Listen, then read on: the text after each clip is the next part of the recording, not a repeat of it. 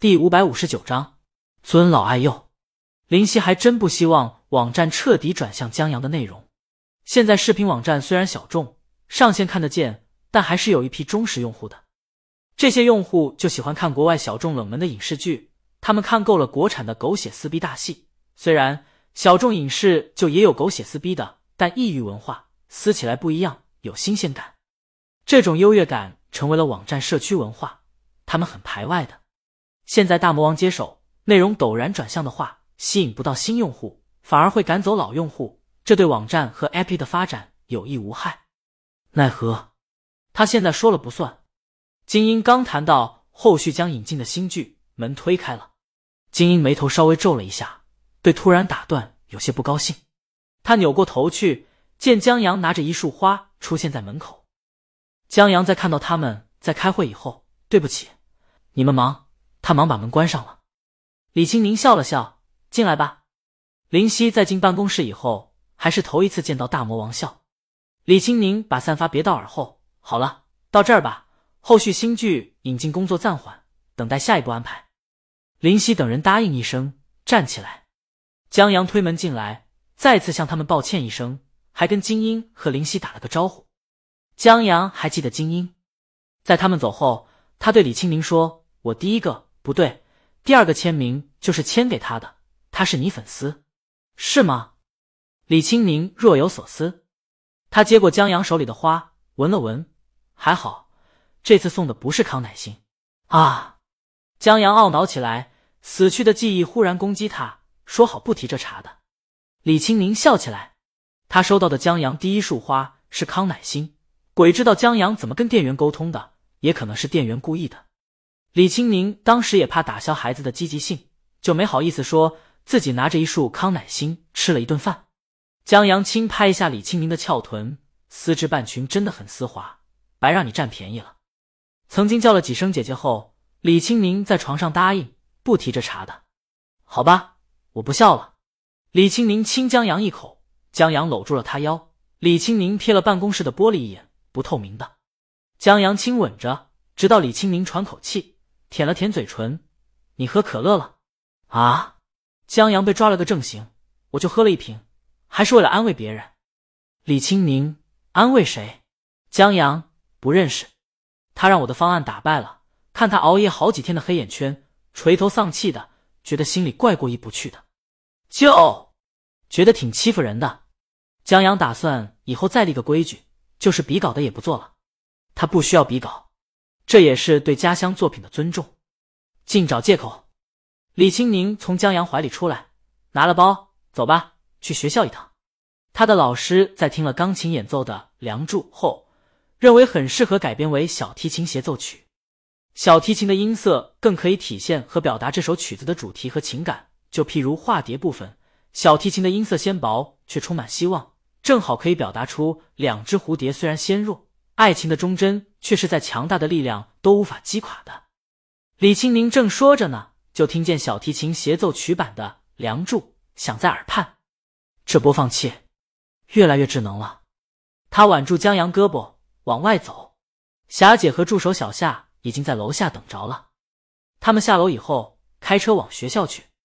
在车上，李青宁靠在江阳怀里刷着推推，他的推推很热闹，全是催更的。有恳求大魔王把江阳关小黑屋的，有要寄刀片的，还有组队的，打算把江阳绑起来，一天不把沉在地心的小姑娘救出来就弹命根子的。李青宁看着直皱眉头，关键起哄的女粉居多，太嚣张了。不止粉丝，科幻杂志也催更新，他们官推甚至把每日早安的心理鸡汤改了，改成了井号今天催更了吗？井号。颇有网友聚在村头厕所，就等江阳的书才能蹲坑的架势。李清明也问江阳：“你什么时候写下一本？”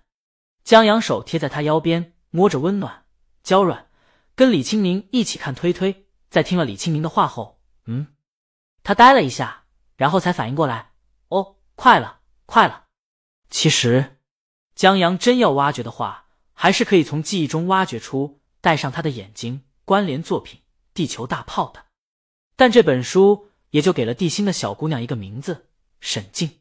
交代了一个她依旧待在地心的结局，顺便还多发了一把刀。所以江阳在犹豫，想是不是缓一缓再说，以免刀片太多了。到了地方以后，李青宁和江阳去以前常去的店里吃了小黄鱼，然后去了李青宁老师家。李青宁的老师住在学校为老师准备的教授楼，江阳还是第一次来。京都居大不易，所以这边老师住的地方跟李父住的有区别的，不是有院子的小楼，而是一片低矮的楼房，有点像筒子楼，但不太高，也就三层。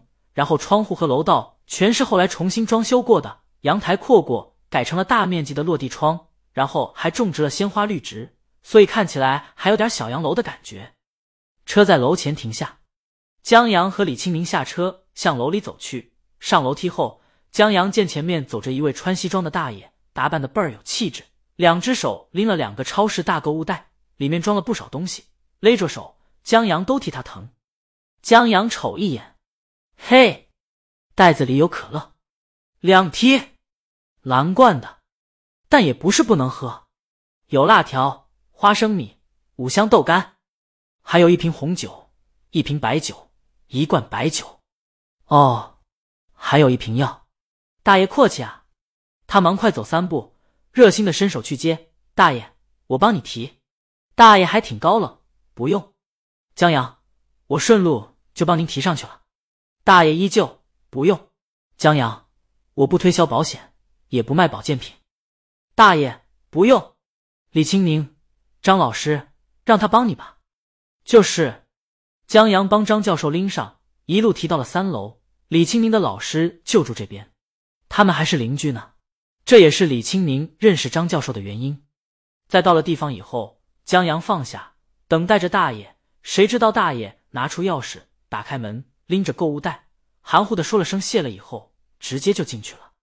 这，江阳回头对李清明说：“本地人太没有礼貌了。”李清明按门铃，别以为我不知道你打什么主意。这小男人现在越来越狡猾了。江阳一本正经。我就尊老爱幼。门开了，老师打开门，让他们进去。老师家里已经有一个女学生了，手里拿着小提琴。李青宁认识她，打了个招呼：“师姐好。”师姐有些腼腆，打个招呼后向江阳笑了笑，江阳也朝她笑一下。